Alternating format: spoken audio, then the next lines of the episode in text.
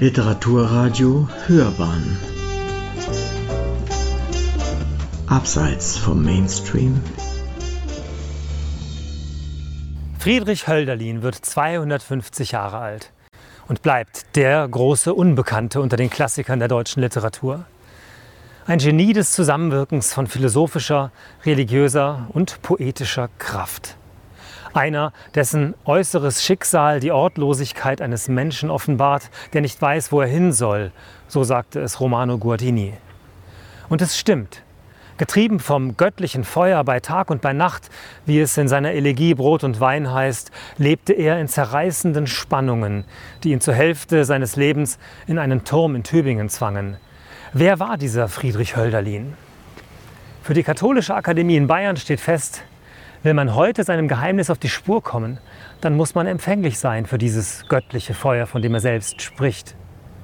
Aus diesem Grund wollen wir heute dem Philosophen und Hölderlin-Biografen Rüdiger Safranski die Frage stellen, was ist das für ein Feuer, das in Leben und Poesie Hölderlins brennt? Dabei kommt allerdings nicht nur Rüdiger Safranski zu Wort. Vier professionelle Schauspieler rezitieren eine Auswahl biografisch getönter Gedichte an unterschiedlichen Orten hier in unserem wunderschönen Park und erwecken so den Mythos Hölderlin für uns zu neuem Leben. Ich danke Herrn Markus Boschko, Sprecherzieher von der Otto-Falkenberg-Schule in München und allen Mitwirkenden für ihre Bereitschaft, diese Auseinandersetzung mit Friedrich Hölderlin wegen des aktuellen Veranstaltungsverbots in Form eines kleinen Filmprojekts zu führen und damit dieses wunderschöne Thema vor dem Coronavirus zu retten. Und jetzt bin ich genauso gespannt wie Sie und wünsche Ihnen viel Vergnügen. Lebenslauf. Größers wolltest auch du, aber die Liebe zwingt all uns nieder. Das Leid beuget gewaltiger. Doch es kehret umsonst nicht unser Bogen, woher er kommt. Aufwärts oder hinab. Herrschet in heilger Nacht, wo die stumme Natur werdende Tage sind, herrscht im schiefesten Orkus nicht ein Grades, ein Recht noch auch? Dies erfuhr ich. Denn nie sterblichen Meistern gleich habt ihr himmlischen, ihr alles Erhaltenden, dass ich wüsste, mit Vorsicht mich des ebenen Pfads geführt. Alles prüfe der Mensch, sagen die Himmlischen, dass er, kräftig genährt, danken für alles lernen und verstehe die Freiheit, aufzubrechen, wohin er will. Da ich ein Knabe war, rettet ein Gott mich oft vom Geschrei und der Rute der Menschen. Da spielt ich sicher und gut mit den Blumen des Hains und die Lüftchen des Himmels spielten mit mir.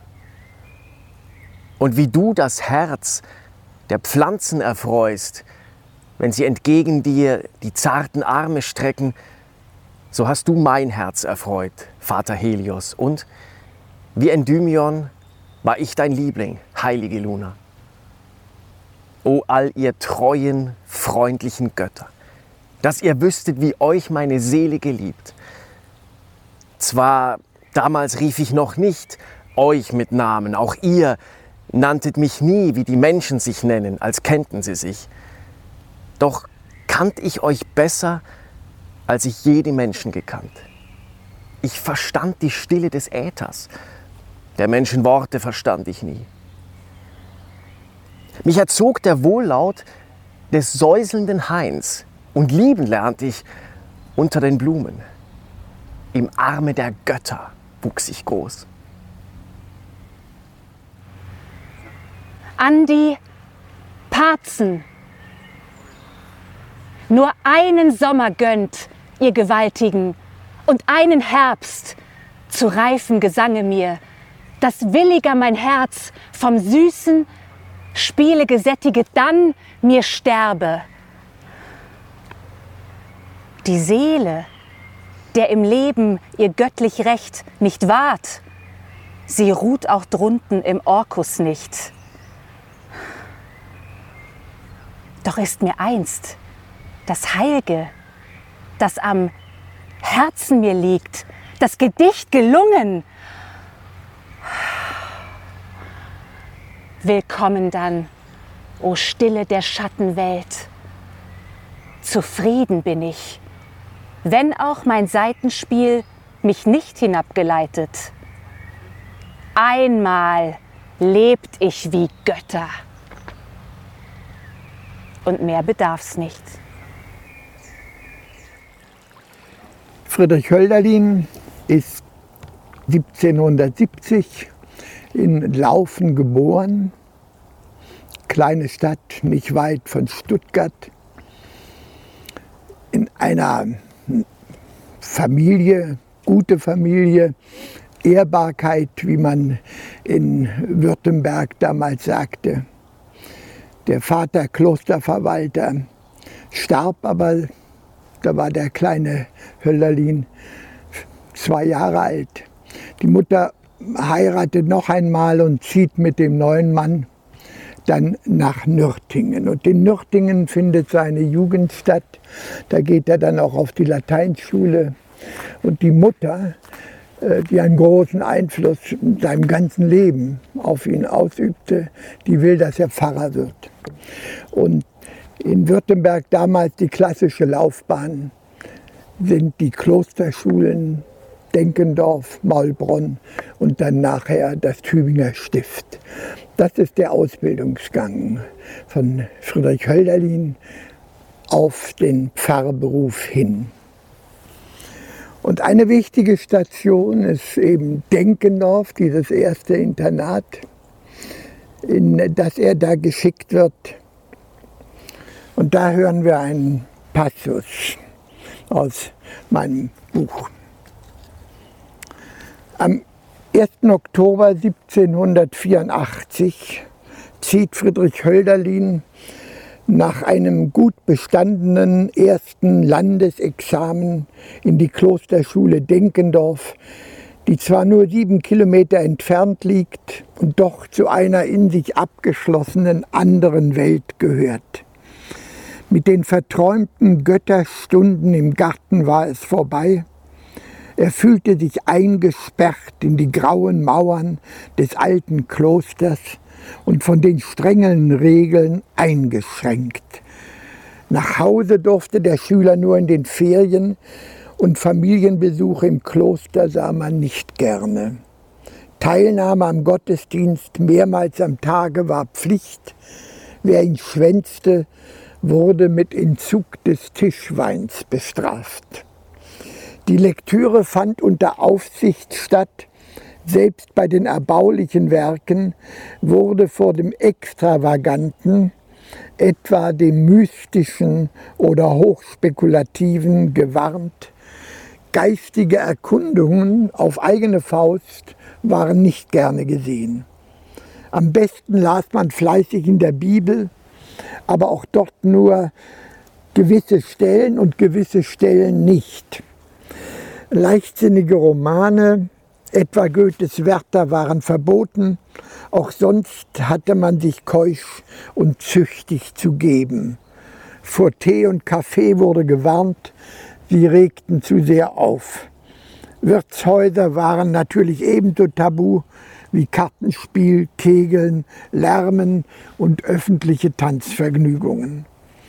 Die Zöglinge aus gut situierten Familien wurden vor Üppigkeit gewarnt und durften keine Gegenstände von, wie es hieß, unzeitiger Galanterie oder gar schöne Möbel mitbringen. Es sollte in den Klostermauern karg und bescheiden zugehen, eben nicht weltlich, ein pietistischer Geist war spürbar, dem alles Weltliche zunächst einmal verdächtig ist. Mit alledem wurde die biografische Zäsur betont, die Grenzen zu einer Vergangenheit, die man hinter sich zu lassen hatte. Möglichst wenige Erinnerung an zu Hause, keine sentimentale Anhänglichkeit. Die Pietisten setzten auch sonst auf Bekehrung. Es sollte, mit Paulus gesprochen, ein innerer neuer Mensch angezogen werden. Damit sollte im Schulkloster begonnen werden. Nicht nur die Lebensweise war mönchisch, auch das äußere Habit. Keine weltförmige Kleidung in und außer dem Kloster, so hieß es in einer Richtlinie. Die Tageseinteilung war streng, 59 Lehr- und Lernstunden die Woche, peinlich genau geregelter Tageslauf, immer in der Gruppe und unter Aufsicht. Unter diesem Mangel an Gelegenheit, einsam vor sich hin zu träumen, hat der junge Hölderlin besonders gelitten. Und auch daran, dass er hier keinen Lehrer fand, dem er sich hätte öffnen können. Deshalb war es für ihn ein Glück, dass er sich noch für einige Zeit an den verehrten und geliebten Diakon Köstlin in Nürtingen wenden durfte. Der erste Brief überhaupt, der sich aus Hölderlins Korrespondenz erhalten hat, ist an diesen Mann gerichtet. Der junge Hölderlin hatte sich Köstlin zum Seelenführer und Beichtvater erwählt. Man merkt im Brief an, dass Friedrich schon einige Übung in pietistischer Selbstbeobachtung und Seelenerforschung besaß. Diese eigentümliche Verbindung von Innigkeit und Misstrauen gegen sich selbst.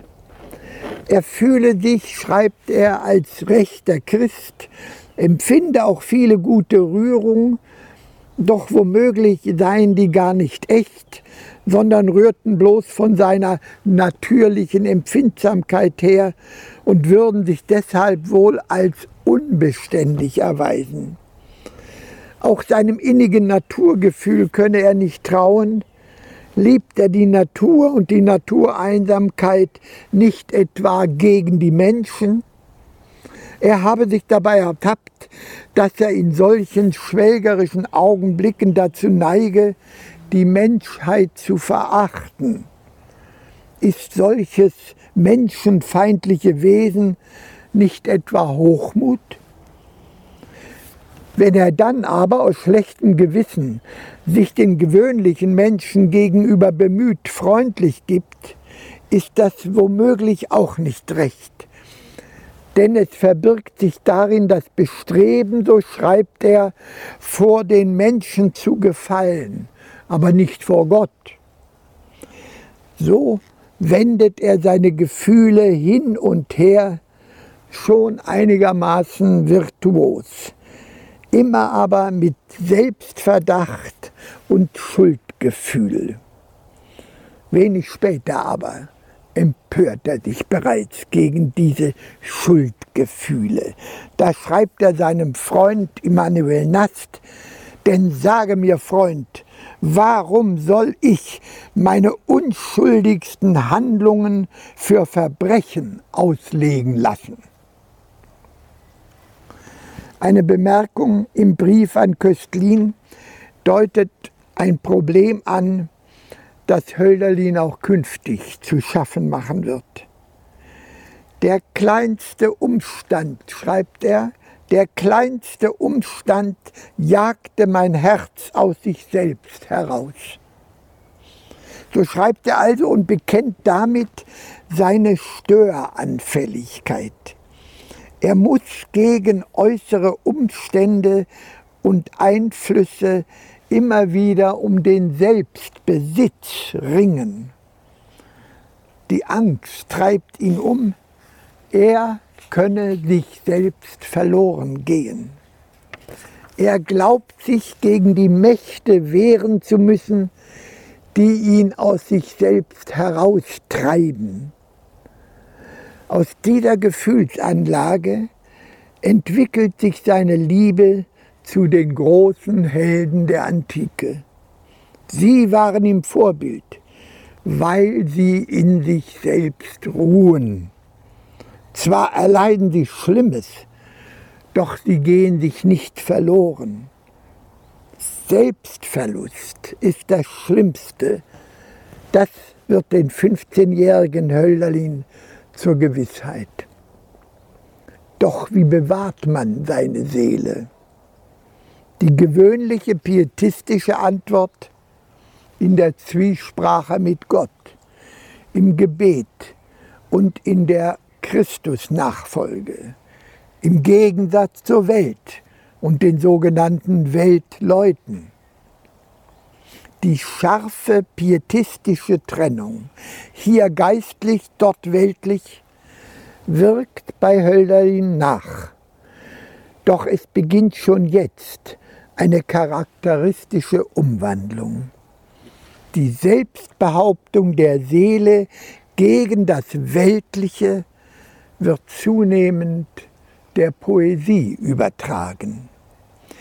Tausend Entwürfe zu Gedichten, so schreibt er, beschäftigen ihn. In diesen Gedichten lebte und webte er. Hier hatte er seine eigentliche Existenz, die ihn vor den Zumutungen des gewöhnlichen Lebens an diesem als öde empfundenen Ort bewahrte. Nur wenige Gedichte aus dieser Zeit haben sich erhalten. Es geht in ihnen fast immer um Seelenzuflucht, um den Augenblick der Übereinstimmung mit sich, zumeist beim Erlebnis von schöner oder erhabener Natur, fern von der Menschenwelt. Da heißt es zum Beispiel in einem Gedicht, aus der Welt wo tolle Toren spotten, um leere Schattenbilder sich bemühen, flieht der zu euch, der nicht das schimmernde Getümmel der eitlen Welt liebt. So dichtet der 15-Jährige. Der Hölderlin also schon in Denkendorf in der Schule macht er sich die Poesie zu einem, einer Art Asyl gegen eine bedrohliche Welt. Das bleibt eigentlich bei ihm auch so. Er ist ein eifriger Schüler, aber die Leidenschaft eben sehr früh ist hier schon die Poesie. Er wird, kommt dann nach Denkendorf, das ist dann der, die Karriereleiter der Ausbildung Maulbronn und dann das Tübinger Stift. Und dem Tübinger Stift, das ist ja berühmt, ist er zusammen mit äh, den zwei anderen Heroen dann der Geistesgeschichte, mit Hegel und mit Schelling, die sind zusammen auf einer Stube. Im Übrigen sind diese drei Knaben weitläufig sogar miteinander verwandt. Also man kann ja sagen, die schwäbische Geisteswelt ist von einem ver ver verwandten Klüngel hervorgebracht worden. In dem Stift äh, ist das eine Zeit natürlich voller großer Prägungen für den jungen Hölderlin. Ähm, seine Poesie, das macht er weiter, aber jetzt entdeckt er die Antike für sich. Neben der Philosophie, die dort eine große Rolle spielt, und neben der Politik, die hier auch schon eine große Rolle spielt, denn das ist, wir sind jetzt in der Zeit der Französischen Revolution und dem Tübinger Stift, beziehungsweise in den, auf den Neckarauen wird ein zur Ehren der Französischen Revolution von Hegel, Hölderlin und Schelling ein Maibaum aufgestellt, was dann zu großen Konflikten im Tübinger Stift führt. Also auch da ist auch schon die politische Leidenschaft bei Hölderlin da und Hölderlin wird sie ja lebenslang bewahren. Er ist ein Republikaner, er äh, sympathisiert mit der Schwäbischen Republik, die jetzt aber damals, die aber nie zustande kommt. Äh, wie gesagt, eine starke Berührung jetzt mit der Antike, die ihn in seinem ganzen Leben dann nicht mehr loslassen wird. Und dafür dazu eine kurze Szene. Die Antike war in Mode damals. aber als artistisches, keinesfalls als religiöses Phänomen. Fast keiner nahm die griechische Götterwelt im religiösen Sinne ernst. Die Mythen waren zwar ein Thema, das mythische Bewusstsein jedoch hatte man noch nicht wiederentdeckt. Bei Hölderlin ist das anders. Er ist dabei, die griechische Antike für sich zu entdecken, und zwar nicht als Thema der Bildung, sondern als mythisch-religiöse Geistesart, die zunehmend existenzielle Bedeutung für ihn gewinnen wird. Im Jahre 1788 erregte Schillers Gedicht Die Götter Griechenlands Aufsehen. Es war eines der wirkungsmächtigsten Gedichte dieser Epoche bei den Literaten, Philosophen und Theologen und Kirchenmännern, die darin eine Verleumdung der christlichen Religion sahen. Auch auf Hölderlin macht dieses Gedicht damals im Stift großen Eindruck. Es half ihm, den Unterschied zu erkennen zwischen der eigenen antiken Begeisterung und der sonstigen Gräkomanie, wie man das nannte. Schillers Beschwörung der griechischen Götterwelt hatte ja durchaus etwas Gelehrtes. Doch die fast enzyklopädische Breite kann nicht die existenzielle Obsession verdecken, mit der Schiller hier dem mythischen Bewusstsein nachspürt, um dort eine verschwundene Lebensmacht, ja eine verschwundene Religion begreifen und womöglich doch ergreifen zu können.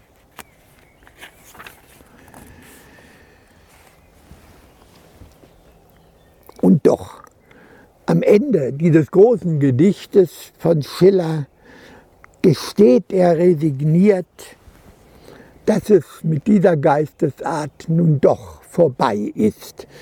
Dieses Gedicht endet, dieses Schillersche Gedicht endet mit dem Vers Ach, nur in dem Feenland der Lieder lebt noch deine fabelhafte Spur. Also deine, bezieht sich auf diesen Geist der griechischen Götterwelt. Nun gut, das ist zwar besser als nichts, doch Hölderlin wird allmählich bewusst, dass er mehr will. Schillers großes Gedicht hatte ihm den Verlust so deutlich vor Augen gestellt, dass er sich mit der fabelhaften Spur nicht zufrieden geben wollte. Dieses Göttliche mag in der Poesie seinen Ort haben, doch es sollte, das ist sein dringliches Verlangen, auch einen Ort im Leben bekommen. Könnte es nicht seine Mission sein, fragt er sich in kühnen Momenten, die Wiederkehr der Götter mit Hilfe seiner Poesie zu bewirken? Dann auch wird er gegen die scheinheiligen Dichter angehen. Ihr kalten Heuchler, sprecht von den Göttern nicht, so heißt es in einem Gedicht von ihm. Ihr habt Verstand, aber ihr glaubt nicht an Helios, noch an den Donnerer und Meergott. Tot ist die Erde. Was wer mag ihr danken? Schillers Gedicht hatte Hölderlin die Problematik der entzauberten Welt vor Augen geführt und ihn bei seinem Versuch der Wiederbelebung des mythischen Bewusstseins und der Rückgewinnung des Göttlichen inspiriert. Hölderlin wird durch Schiller und über ihn hinausgehen und eine lyrische Sprache suchen für die mythische Erfahrung, voll Trauer darüber, dass wir die Alltäglichkeit dieser Erfahrung verloren haben. Ihm wird bewusst, dass jene Dimension verschwindet, worin das Wirkliche dem Blick und Erleben erst richtig aufgehen kann.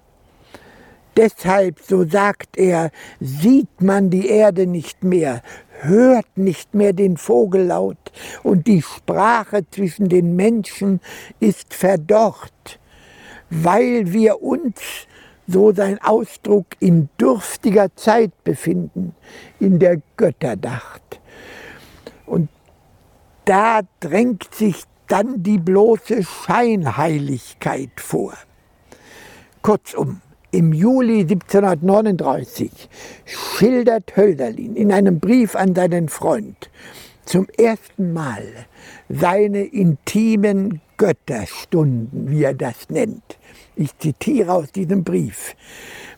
Wo ich, so schreibt er, aus dem Schoße der beseligenden Natur oder aus dem Platanenhaine am Ilyssus zurückkehre, wo ich unter Schülern Platons hingelagert dem Fluge des Herrlichen nachsah, wie er die dunklen Fernen der Urwelt durchstreift oder schwindelt ihm folgt in die Tiefe der Tiefen, in die entlegensten Enden des Geisterlandes, wo die Seele der Welt ihr Leben versendet in tausend Pulse der Natur.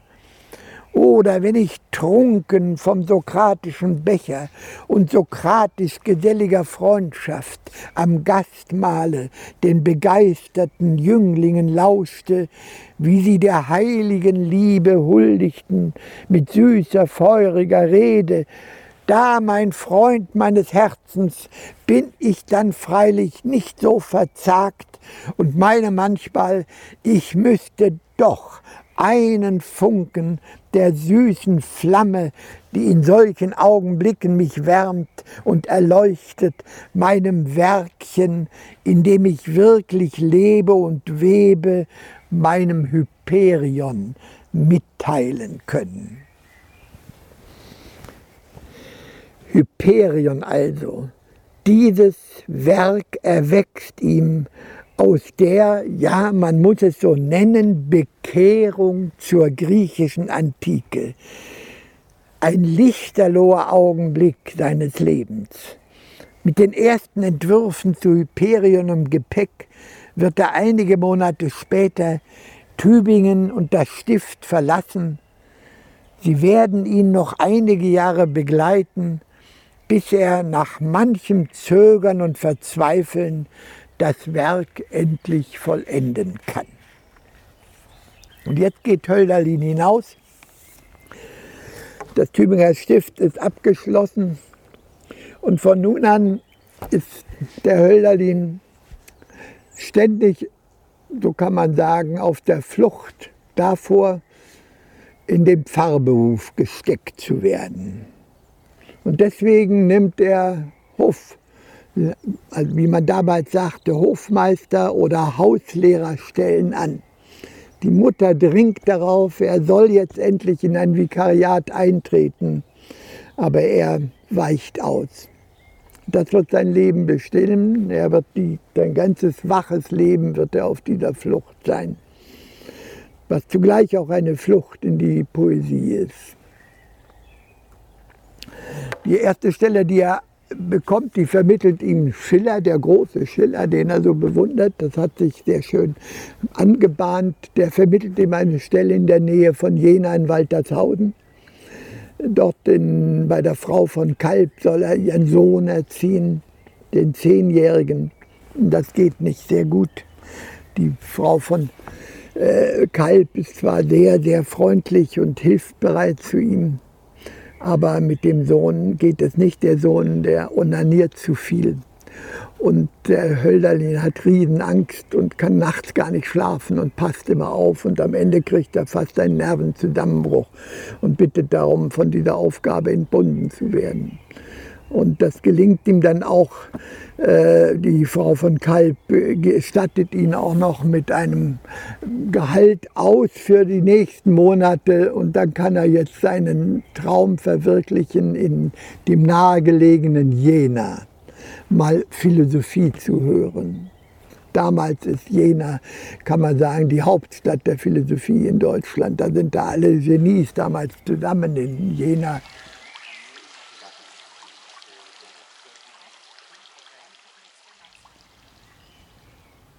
Die scheinheiligen Dichter. Ihr kalten Heuchler, sprecht von den Göttern nicht. Ihr habt Verstand. Ihr glaubt nicht an Helios, noch an den Donnerer und Meergott. Tot ist die Erde? Wer mag ihr danken?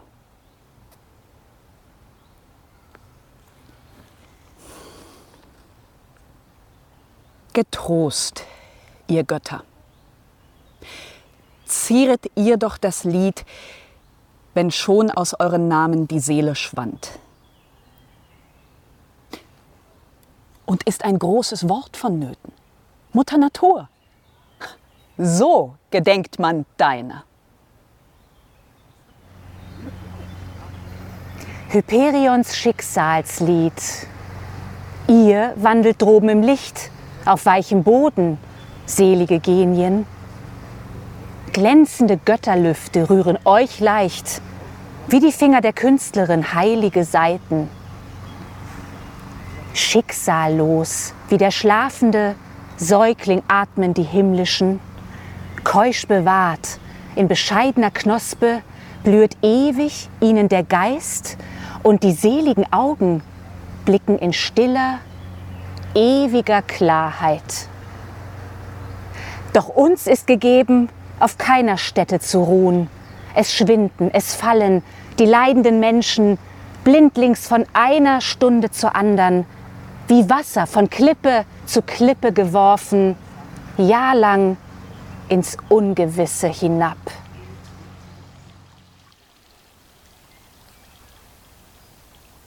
Brot und Wein. Ringsum ruhet die Stadt. Still wird die erleuchtete Gasse, und mit Fackeln geschmückt rauschen die Wagen hinweg. Satt gehen heim von Freuden des Tags zu ruhen die Menschen, und Gewinn und Verlust wäget ein sinniges Haupt wohlzufrieden zu Haus. Leer steht von Trauben und Blumen, und von Werken der Hand ruht der geschäftige Markt. Aber das Seitenspiel tönt fern aus Gärten. Vielleicht, dass dort ein Liebendes spielt oder ein einsamer Mann ferner Freunde gedenkt und der Jugendzeit.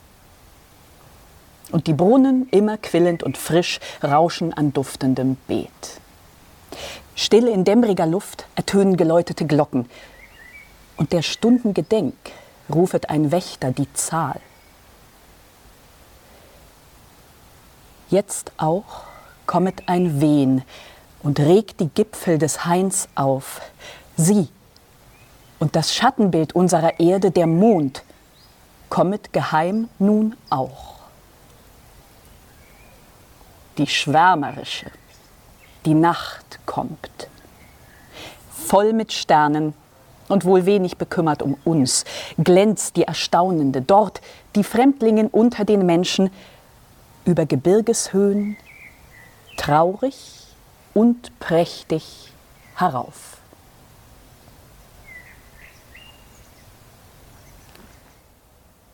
Seliges Griechenland, du Haus der himmlischen Alle. Also ist wahr, was einst wir in der Jugend gehört? Festlicher Saal, der Boden ist Meer und Tische die Berge, wahrlich zu einzigem Brauche vor Alters gebaut. Aber die Thronen wo? Die Tempel und wo die Gefäße? Wo mit Nektar gefüllt? Göttern zu Lustergesang. Wo, wo leuchten sie denn, die fernhin treffenden Sprüche? Delphi schlummert und wo tönet das große Geschick? Wo ist das Schnelle? Wo bricht's allgegenwärtigen glücksvoll, donnernd aus heiterer Luft über die Augen herein? Vater Äther, so rief's und flog von Zunge zu Zunge, tausendfach. Es ertrug keiner das Leben allein. Ausgeteilet erfreut solch gut und getauschet mit Fremden wird's ein Jubel. Es wächst schlafend des Wortes Gewalt, Vater, heiter und halt, so weit es gehet, das uralt Zeichen von Eltern geerbt, treffend und schaffend hinab. Denn so kehren die Himmlischen ein. Tiefschüttern gelangt zu, aus den Schatten herab unter die Menschen ihr Tag. Aber Freund, wir kommen zu spät. Zwar leben die Götter, aber über dem Haupt droben in anderer Welt. Endlos wirken sie da und scheinen es wenig zu achten, ob wir leben. So sehr schonen die Himmlischen uns. Denn nicht immer vermag ein schwaches Gefäß sie zu fassen. Nur zu Zeiten erträgt göttliche Fülle der Mensch. Traum von ihnen ist drauf das Leben. Aber das Irrsal hilft wie Schlummer und stark machet die Not und die Nacht, bis das Helden genug in der ehernen Wiege gewachsen, Herzen an Kraft, wie sonst ähnlich den himmlischen sind. Donnernd kommen sie drauf. Indessen dünket mir öfters, besser zu schlafen, wie so ohne genossen zu sein, so zu harren und was zu tun indes und zu sagen, weiß ich nicht. Und wozu Dichter in dürftiger Zeit? Aber sie sind, sagst du, wie des Weingotts heilige Priester, welche von Lande zu Land zogen in heiliger Nacht.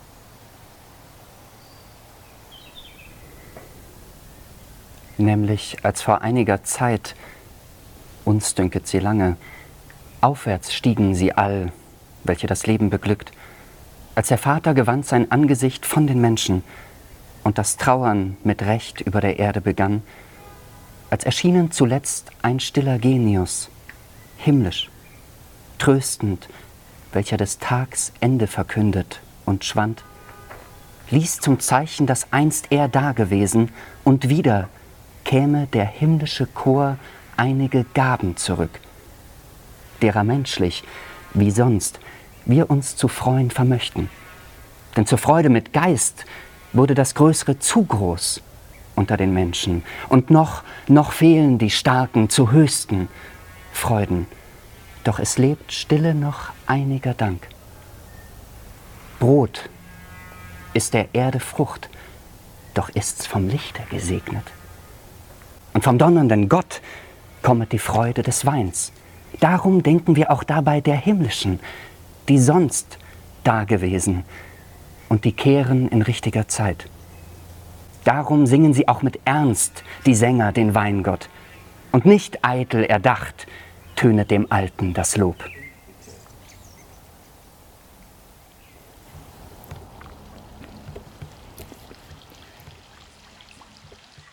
Und so kommt er also nun nach Jena. Wir schreiben jetzt das Jahr 1795. Und Jena ist natürlich für ihn von der geistigen Prägung mit das wichtigste Ereignis, obwohl das gar nicht so lange dauert. Mit Charlotte von Kalbs Geld, also ausgestattet, ist er in Jena. Er lebt sehr zurückgezogen, schreibt er der Mutter, was aber nicht zutraf, wie er überhaupt seiner Mutter immer Unwahrheiten vermittelt. Er hatte kein offenes Verhältnis zu ihr. Also er war nicht zurückgezogen, er mied durchaus nicht die geselligen Kreise, die sich ihm boten, vor allem der Kreis um Schiller. Und dieser Schiller, der ihn mit Freundschaft und recht väterlicher Güte überhäuft, so schreibt er in einem Brief. Schiller pflegte seinen jungen Freund und Bekannten Hölderlin tatsächlich mit den Worten vorzustellen, das ist mein liebster Schwabe. Und Hölderlins erster Besuch gilt dann natürlich Schiller. Und da gab sich beim ersten Mal schon eine, eine Situation, an die er sich später nur noch mit gemischten Gefühlen erinnern wird. In Schillers Empfangszimmer hielt sich im Hintergrund ein ihm unbekannter Mann auf. Er bemerkt ihn kaum, obwohl er ihm vorgestellt wird. Er hatte den Namen nicht verstanden. Er ist eben, so schreibt er in dem Brief, von dem er da, in dem er dieses Ereignis erzählt, er ist eben einzig im Innern und Äußeren mit Schiller beschäftigt. Als Schiller für einen Moment den Raum verließ, blieb Hölderlin schweigsam, während der Fremde in der auf dem Tisch liegenden Zeitschrift Neuen Thalia blätterte, worin soeben Hölderlins Hyperion-Fragment erschienen war. Hölderlin wurde verlegen. Bei den Versuchen des Fremden, ein Gespräch anzuknüpfen, blieb er einsilbig. Als Schiller zurückgekehrt war, sprach man angeregt über das Theater und, so berichtet Hölderlin, der Fremde ließ ein paar Worte fallen, die gewichtig genug waren, um mich etwas ahnden zu lassen. Später im Professorenclub erfuhr er, dass es kein anderer war als Goethe, dem er soeben begegnet war. Der Himmel hilf, helfe mir, mein Unglück und meine dummen Streiche gut zu machen. Diese Begegnung, die wird bei äh, Hölderlin fast so eine Art Trauma hervorrufen. Er, wird, er ist überzeugt sein Leben lang, dass die Tatsache, dass er kein richtiges Verhältnis zu Goethe bekommen hat, dieser ersten Szene geschuldet ist. Und der Goethe hat sich ja auch sehr herablassend zu äh, Hölderlin äh, verhalten hat ihm empfohlen, diesem großen Hymnendichter Hölderlin hat ihm empfohlen, er soll doch mit kleineren Sujets, er soll doch kleine Idyllen dichten, nicht solche große Hymnen und Elegien. Also der Goethe war schon ziemlich verständnislos gegenüber dem äh, Hölderlin. Nun ja, das war also eine missratene Begegnung, aber da war ja auch noch Fichte. Das ist diese andere große Figur hier am Ort und von Fichte hat er einen unüberwältigenden Eindruck von diesem großen Philosophen. Fichte ist jetzt die Seele von Jena, schreibt er in einem Brief. Und Gott lobt, dass er es ist.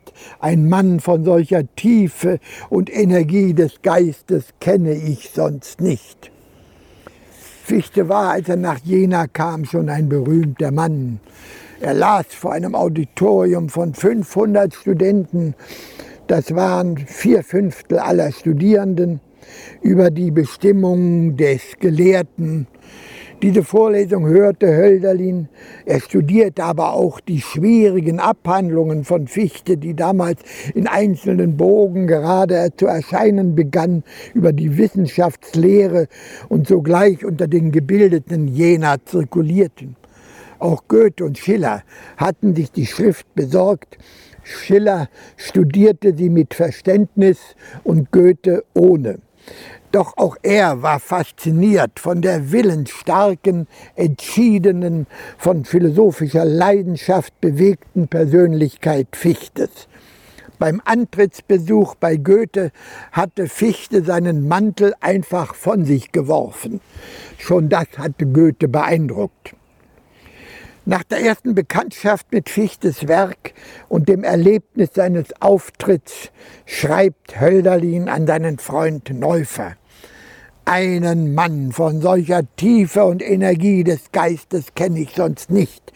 In den entlegensten Gebieten des menschlichen Wissens die Prinzipien dieses Wissens aufzusuchen und zu bestimmen und mit gleicher Kraft des Geistes die entlegensten, kühnsten Folgerungen aus diesen Prinzipien zu ziehen, mit einem Feuer und einer Bestimmtheit, das habe ich noch nicht erlebt. An Feuer fehlt es Hölderli nicht, das wusste er. doch es fehlte ihm an Bestimmtheit, an Entschiedenheit an dem Willen, das eigene konsequent und wenn nötig mit einer gewissen Rücksichtslosigkeit durchzusetzen. Das alles fand er bei Fichte und dafür bewunderte er ihn. Doch auch die Prinzipien für das Denken und Handeln, die Fichte entwickelte, gaben Hölderlin zu denken. Es kamen ihm zwar allmählich Bedenken, doch zunächst stand er in ihrem Banne. Fichtes Prinzipien. Nichts anderes als radikaler Subjektivismus. So hatte bisher noch keiner das lebendige Ich in den Mittelpunkt des Denkens gestellt. Meine Herren, denken Sie die Wand, pflegte Fichte zu sagen. Und dann, nun, meine Herren, Damen waren damals nicht im Publikum, nun, meine Herren, so denken Sie denjenigen, der die Wand gedacht hat. Sie sollten also bedenken, dass es kein Objekt gibt ohne ein wahrnehmendes und denkendes Subjekt. Und dass dieses Subjekt etwas grundlegend anderes ist als alle möglichen Objekte, dass es überhaupt nichts Dingliches ist. Die Studenten sollten also ihr eigenes Ich als etwas Lebendiges und von allen Wänden dieser Welt Verschiedenes entdecken. Dieses Wandexperiment, an dem auch Hölderlin teilgenommen hat, verlief nicht immer erfreulich. Die Studenten, die in hellen Scharen in die Vorlesungen Fichtes drängten, starrten doch allzu oft ratlos auf die Wand, wo ihnen nichts auffiel, weil ihnen das eigene Ich nicht einfiel. Fichte, der mit diesem Wandexperiment das gewöhnliche Bewusstsein aus seiner Selbstversteinerung und Selbstverdinglichung lösen wollte, war immer aufs Neue überrascht von dem trägen Widerstand, auf den er stieß. Der Mensch sei, pflegt er zu sagen, leichter dahin zu bringen, sich für ein Stück Lava vom Mond als für ein lebendiges Ich zu halten. Aber nicht alle saßen ratlos vor der Wand. Das hinreißende Rednertalent Fichtes versetzt auch viele in Begeisterung, auch Hölderlin. So hatte man noch niemals über das Wunder des eigenen schöpferischen Ichs, seiner Kraft, seiner überwältigenden Freiheit reden gehört. Ich bin, wozu ich mich gemacht haben werde, erklärte Fichte. Und wie, das war wie Sartre in unserer Zeit. Und wie auch bei diesem ging von Fichtes schwierigen Nachdenken ein Zauber aus, weil das Abenteuer der Freiheit immer im Spiel blieb, aller dunklen Begriffsarbeit zum Trotz. Hölderlin spricht in seinem Brief von der Gewalt der Finsternis, die dem Genie Fichtes nicht standhält. Es war offensichtlich, dass Fichte über bloße langweilige Erkenntnistheorie hinaus ins Geheimnis des Seins vordringen wollte. Er wollte ins Transzendente gelangen. Und das war ihm das Ich. Für Hölderlin hatte Fichtes Grenzüberschreitung zur Transzendenz durchaus etwas Anziehendes, weil ihm die Erfahrung des Göttlichen nicht fremd war. Aber er bemerkte auch seine Differenz zu Fichte, wobei er sie zunächst eher ahnte, als dass er sie begrifflich scharf bestimmen konnte. Es geht dabei um die Frage, wie weit das Denken trägt. Führt es überhaupt in die Sphäre des Absoluten doch wohl nicht, gibt Hölderlin in einem Brief an seinen Freund Hegel zu bedenken. Denn das Denken kann den Objektbezug nicht vermeiden. Es wird immer etwas gedacht. Damit aber ist immer schon ein Objekt, also eine Begrenzung gegeben. Und damit hört das vermeintlich Absolute auf, ein Absolutes zu sein. Denn Begrenzung und Absolutheit schließen sich aus.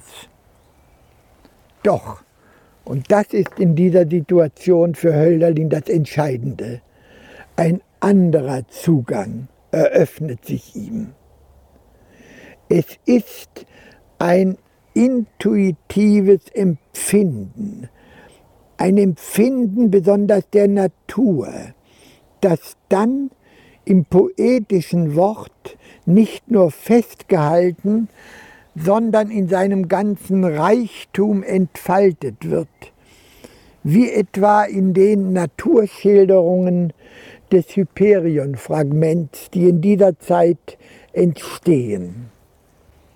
Ich weiß nicht, heißt es da, wie mir geschieht, wenn ich sie ansehe, diese unergründliche Natur aber es sind heilige, selige Tränen, die ich weine vor der verschleierten Geliebten der Natur. Mein ganzes Wesen verstummt und lauscht, wenn der leise, geheimnisvolle Hauch des Abends mich anweht. Verloren ins weite Blau blick ich oft hinauf an den Äther und hinein ins heilige Meer, und mir wird als schlössen sich die Pforte des Unsichtbaren mir auf und ich verginge mit allem, was um mich ist. Hier löst sich das Gegenständliche auf, das Ich stößt nicht wie bei Fichte auf den Widerstand eines Nicht-Ichs, das Gefühl von Selbstbehauptung schwindet in den Wonnen des Hinübergleitens in das bergende Sein der Natur. Durchaus eine erotisch getönte Vereinigung. Ein Eintauchen in, wie es hier heißt, in das heilige Meer, ein Hinübergehen durch die Pforten der, des Unsichtbaren. Doch auch wenn das Ich in solchen Ekstasen verschwindet, es bleibt doch erhalten, wenigstens als Bühne dieser grandiosen Vermählung mit der Natur. Und so kam es, dass auch die Überwindung Fichtes in den Grenzen Fichtes blieb, mit Fichtes Ich ins Geheimnis der Welt vordringen so verfuhr nicht nur Hölderlin, sondern auch die Romantiker, die jetzt nach und nach auch in Jena eintreffen. Man konnte also viel anfangen mit Fichtes Ich-Philosophie, gerade auch wenn man über ihn hinausging. Mit einem gewissen Wohlgefallen beobachtete Goethe das muntere Treiben dieser neuen, von Fichte verzauberten Generation. Für ihn waren das genialische Leute ein bisschen überstand, überspannt. Sie stehen auf der Kippe, meinte er, es könne mit ihnen schlimm enden und es würde ihm leid tun. Goethe hatte ein richtiges Gespür für die Gefahren des neuen Ich-Kultes.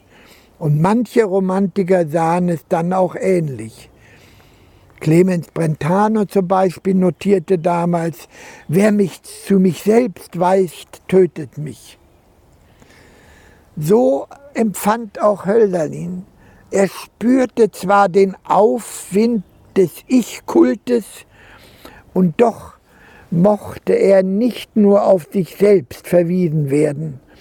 Sein Verlangen richtete sich noch auf etwas anderes als nur das eigene Ich die Natur, die Antike mit ihren Göttern, die Geliebte. Etwas Größeres, Tieferes, als was man bloß in sich selbst findet. Die Labyrinthe des Bewusstseins genügen nicht. Es kommt auf das Sein an. Hölderlin ist auf der Suche nach einer anderen Erfahrung des Seins. Und diese Erfahrung wird er in diesen Gedichten, in dem Roman, in dem Empedokles wird er zur Darstellung bringen, sich immer mehr diesem seiner Erfahrung annähernd. Es ist ja so, dass man mit diesen Gedichten, dass Hölderlin mit den Gedichten sich selbst näher kommen wollte, aber nicht in einer Art von bloßer Selbstbespiegelung, sondern einer Erfahrung, die über ihn hinausgeht.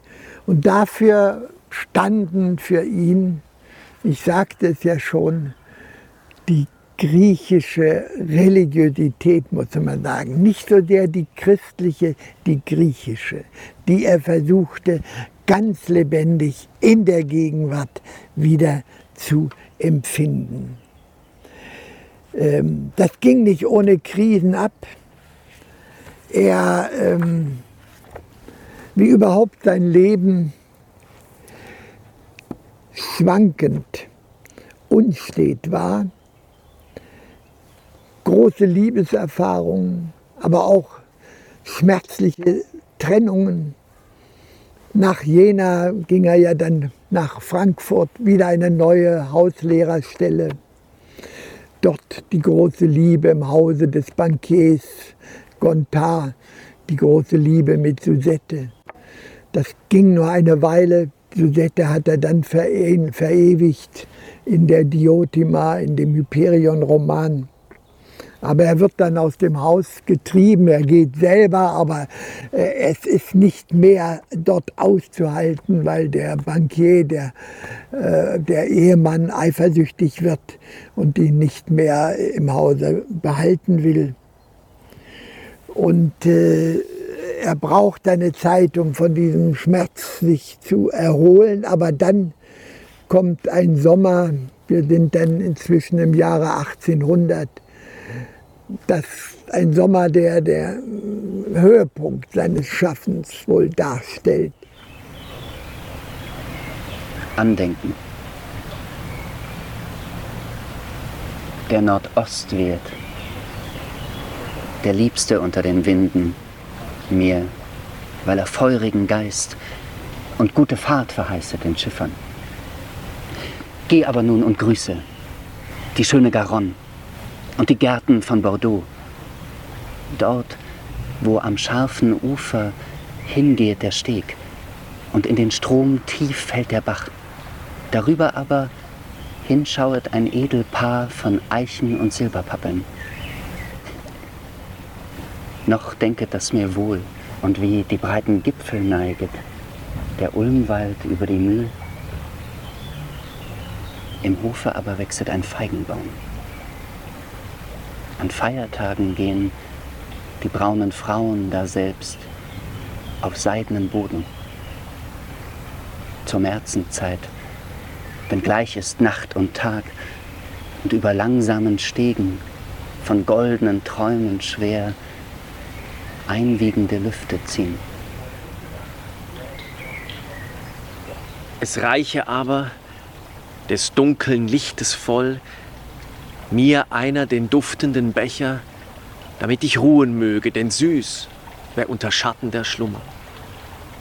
Nicht ist es gut, seelos von sterblichen Gedanken zu sein, doch gut ist ein Gespräch und zu sagen, des Herzens Meinung, zu hören viel von Tagen der Lieb und Taten, welche geschehen. Wo aber sind die Freunde? Bellarmin mit dem Gefährten, mancher trägt Scheue, an die Quelle zu gehen. Es beginnt nämlich der Reichtum im Meere. Sie, wie Maler, bringen zusammen das Schöne der Erd und verschmähen den geflügelten Krieg nicht. Und zu wohnen einsam, jahlang, unter dem entlaubten Mast, wo nicht die Nacht durchglänzen, die Feiertage der Stadt, und Seitenspiel und eingeborener Tanz nicht. Nun aber sind zu Indien die Männer gegangen, dort an der luftigen Spitz, an Traubenbergen, wo herab die Dordogne kommt. Und zusammen mit der prächt'gen Garonne meerbreit ausgehet der Strom. Es nehmet aber und gibt Gedächtnis die See. Und die Lieb auch heftet fleißig die Augen. Was bleibet aber, stiften die Dichter.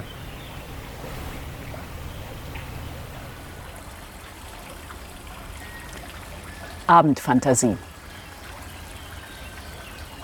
Vor seiner Hütte ruhig im Schatten sitzt der Pflüger. Dem genügsamen raucht sein Herd. Gastfreundlich tönt dem Wanderer im friedlichen Dorfe die Abendglocke. Wohl kehren itzt die Schiffer zum Hafen auch. In fernen Städten fröhlich verrauscht des Markts Geschäftgalarm. In stiller Laube glänzt das gesellige Mahl den Freunden.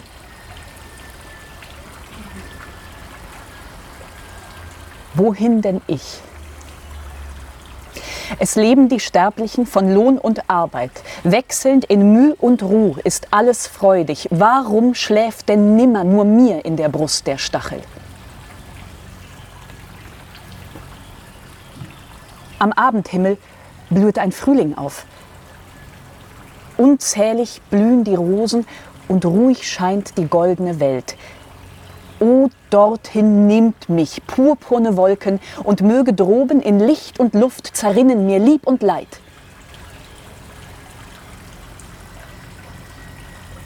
Doch wie verscheucht von töriger Bitte flieht der Zauber. Dunkel wird's und einsam unter dem Himmel, wie immer, bin ich.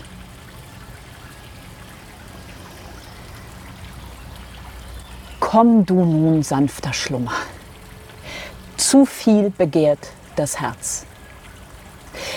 Doch endlich, Jugend, verglühst du ja, du ruhelose, träumerische. Friedlich und heiter ist dann das Alter. In einem Gedicht heißt es, einen Sommer gibt ihr Gewaltigen mir zum Gesange. Das war dieser Sommer 1800 in Stuttgart bei einem Freund, hatte er eine Unterkunft gefunden. Und damit wir einmal sehen, wie, wie, wie es zugeht, bei, wenn Hölderlin dichtet, will ich mal eine kurze äh, Passage Ihnen hier vortragen. Äh, wo wir den äh, Hölderlin dabei beobachten, wie ein Gedicht entsteht. Das ist eine äh, Geschichte, die,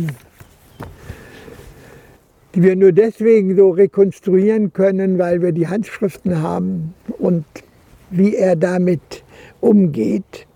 Und da gibt es ein Gedicht, das er anfängt, das soll ein großer Hymnus werden.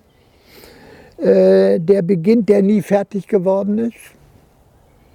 Der beginnt mit den großartigen Versen, wie wenn an Feiertage das Feld zu sehen ein Landmann geht, des Morgens, wenn aus heißer Nacht die kühlenden Blitze fielen, die ganze Zeit und fern noch tönet der Donner. Es wird dann im Folgenden dieses dieses Gewitter ausgemalt und wie dieses Gewitter dann auch die Seele des Dichters ergreift. Und dann kommen die Verse, doch uns gebührt es unter Gottes Gewittern, ihr Dichter, mit entblößtem Haupte zu stehen des Vaters Strahl, ihn selbst mit eigener Hand zu fassen und dem Volk ins Lied gehüllt die himmlische Gabe zu reichen. Und in den dann folgenden Versen schildert er, wie die Gewalt des Göttlichen den Dichter unversehrt lässt, wenn er reinen Herzens ist, wie es heißt.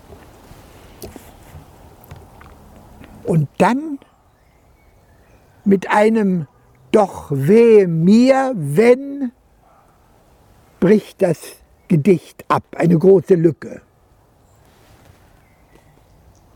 Und nach der Lücke noch, noch drei Verse und sag ich gleich, ich sei genaht, die himmlischen zu schauen, sie selbst, sie werfen mich tief unter die Lebenden, den falschen Priester ins Dunkel. Wir merken also, wie hier die Selbstzweifel in ihm aufsteigen. Ist er jemand, der das Göttliche weitersagen kann?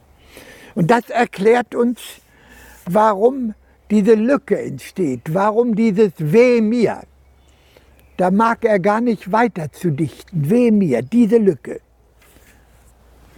Und nun geschieht etwas Bemerkenswertes, das sich eben nur anhand der handschriftlichen Textfassung rekonstruieren lässt, wenn wir das Blatt vor uns haben.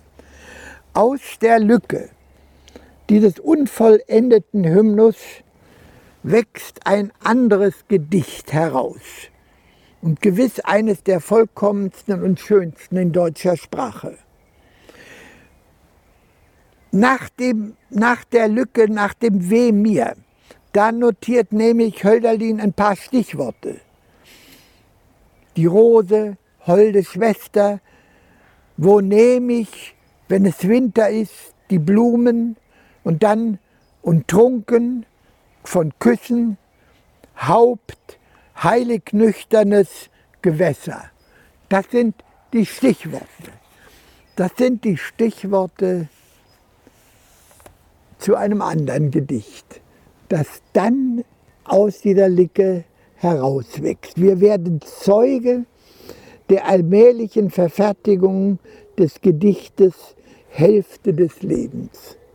Aus der Lücke der Hymnus, des Hymnus heraus anknüpfend an das Weh mir, eine Klage, die dann in das andere Gedicht, dieses neu entstehende Gedicht, wie so eine Blasenbildung, hinüberwandert und dort genau die Mitte und den Wendepunkt markiert zwischen der lebensvoll beredten Schönheit einerseits in der ersten Strophe und dem Bild der Erstarrung und Sprachlosigkeit andererseits in der zweiten Strophe.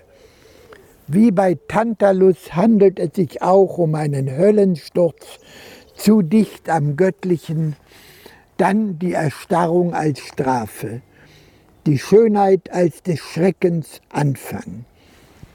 Und das Gedicht lautet, mit gelben Birnen hänget und voll mit wilden Roden das Land in den See, ihr holden Schwäne. Und trunken von Küssen tunkt ihr das Haupt ins heilig nüchterne Wasser. Weh mir, wo nehm ich, wenn es Winter ist, die Blumen? Und wo den Sonnenschein und Schatten der Erde? Die Mauern stehen sprachlos und kalt, im Winde klirren die Fahnen. Dieses Gedicht hat auch einen Vorblick in sich, denn so wird das Leben von Hölderlin sein. Die erste Hälfte seines Lebens gewidmet der Poesie, die zweite Hälfte dann die Mauern stehen sprachlos und kalt im Tübinger Turm, zurückgezogen der Welt verloren gegangen.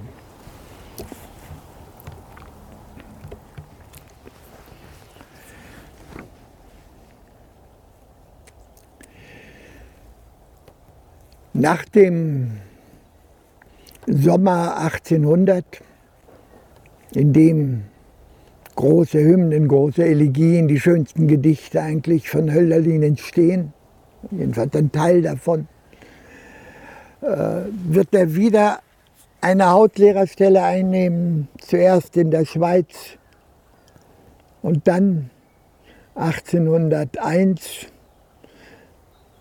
bekommt er eine Einladung nach Bordeaux. Und in ihm verdichtet sich die Erfahrung, dass es in Deutschland mit dem sich durchsetzen als Poeten. Das wird wohl nichts mehr werden. Er schreibt in einem Brief, und sie können mich nicht brauchen.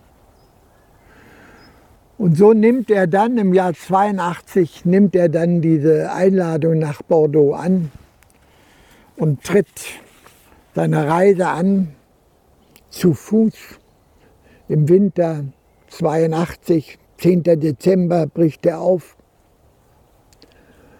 und er geht äh, über das Zentralmassiv, die Auvergne bis runter nach Bordeaux, alles zu Fuß. In den Briefen, ein Brief, er hat nicht viele Briefe geschrieben von dieser Reise. In einem Brief heißt es, auf den gefürchteten, überschneiten Höhen der Auvergne in Sturm und Wildnis, in eiskalter Nacht und die geladenen Pistolen neben mir im rauen Bette, da hab ich auch ein Gebet gebetet, das bis jetzt das Beste war in meinem Leben und das ich nie vergessen werde. Also es war recht gefährlich zum Teil. Er kommt unten in Bordeaux an und äh, dort ist es Frühling inzwischen. Und diese erste, diese Zeit in, in Bordeaux ist eigentlich, er schreibt, er ist recht glücklich. Wir wissen aber nicht, warum er nach drei Monaten wieder Bordeaux verlässt und wieder zurückgeht. Äh, darüber hat man viel spekuliert, ähm, ob es auch schon ein Schub an, an, an Depression war, der ihn weggetrieben hat. Oder man hat auch vermutet, äh, er könnte erfahren haben, dass Suzette Gontard in Frankfurt im Sterben liegt und er deswegen jetzt zurückeilt. Aber das ist nicht sehr wahrscheinlich. Lassen wir diese Spekulation. Er kommt jedenfalls zurück. Im Juni äh, ist er, taucht er dann wieder in Stuttgart auf und ist äh, verwilderter Bart.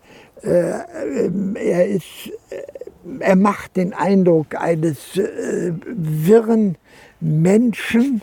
Es gibt eine Schilderung von diesem Moment des Rückkehrs. Ähm, er sei, da sagt, er berichtet der Dichter Mattison, der ihn kannte, er sei ruhig im Zimmer gesessen, als sich plötzlich die Tür öffnete und ein Mann hereintrat, der ihm zunächst unbekannt schien, ein entsetzlicher Anblick. Er war leichenbleich, abgemagert, von hohlem, wilden Auge, langem Haar und Bart und gekleidet wie ein Bettler. Die Gestalt steht wie erstarrt und ohne zu sprechen. Auf die ängstliche Frage, wer er denn sei, klammert sich der Fremde am Tisch fest mit seinen hässlichen, ungeschnittenen Nägeln, so berichtet der Mattisen, beugt sich vor und murmelt mit dumpfer, geisterhafter Stimme Hölderlin. Das ist sicherlich eine melodramatisch aufgeputzte Szene, doch auch die Freunde und Bekannte in Stuttgart erschraken über das abgerissene, verwahrloste Äußere und die Anzeichen von Erschöpfung und dumpfer Niedergeschlagenheit. Und die Mutter dann in Nürtingen, als er da dann auftritt, ist ganz aus dem Häuschen.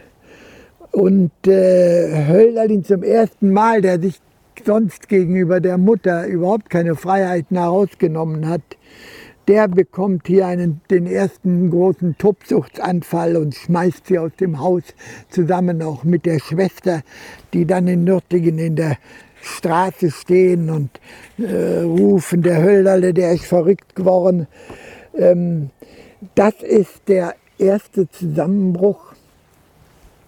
Das geht noch eine Weile äh, ganz gut. Er äh, äh die, die Mutter äh, bringt ihn erstmal äh, zu einem Pfarrer, der sich um ihn kümmern soll.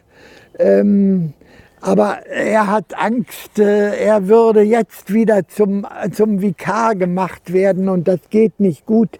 Was gut geht in dieser Zeit, der Rück, als er jetzt zurückgekommen war, was halbwegs gut geht, ist, wenn ein Schuljunge zu ihm kommt der den Homer gut vorlesen kann, wenn er das hört, dann wird er ganz ruhig und still und friedlich.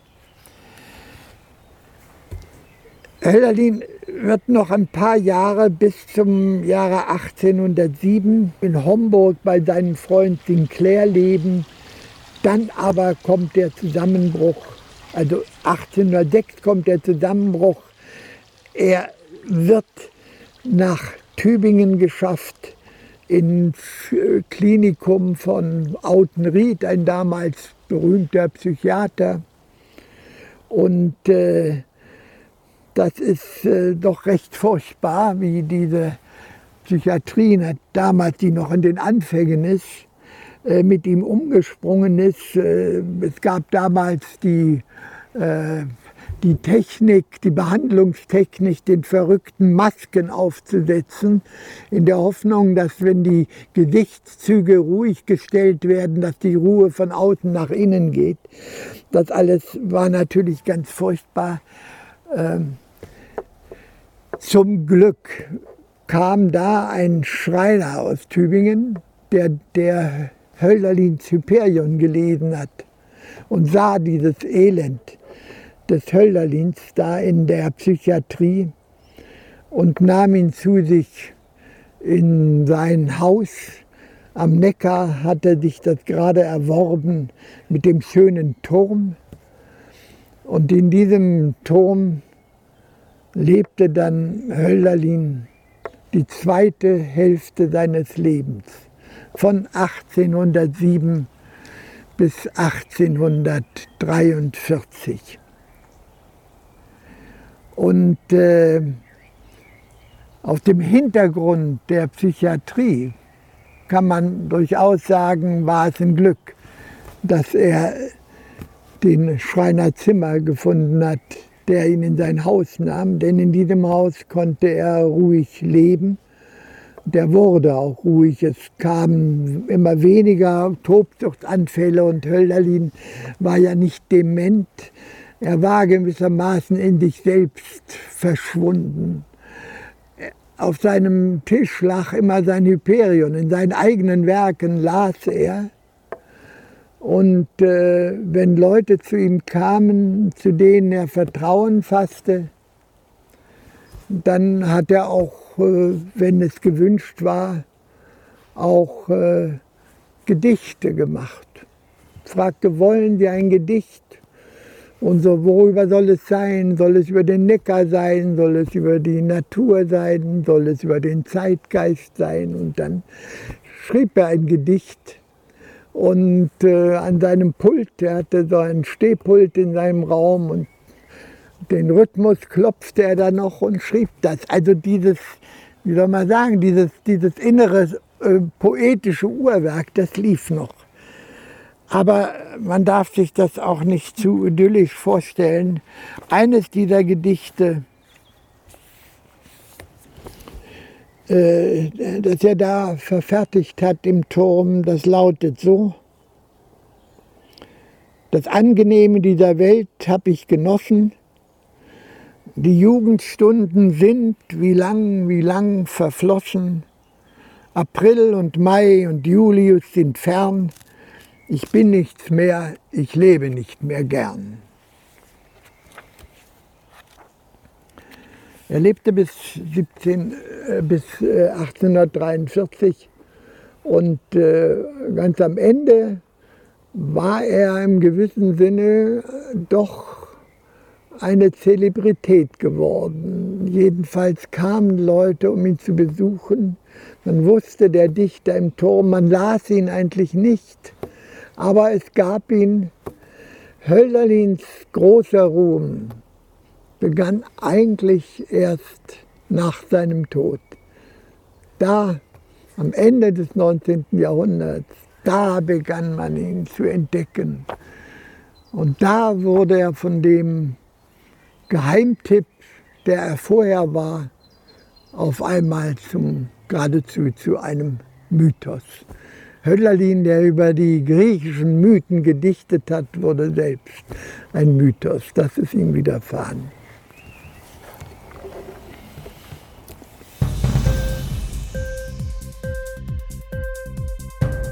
dir die Sendung gefallen? Literatur pur, ja, das sind wir. Natürlich auch als Podcast. Hier kannst du unsere Podcasts hören. Anchor, Spotify, Apple Podcast, iTunes, Google Podcasts, radio.de und viele andere mehr.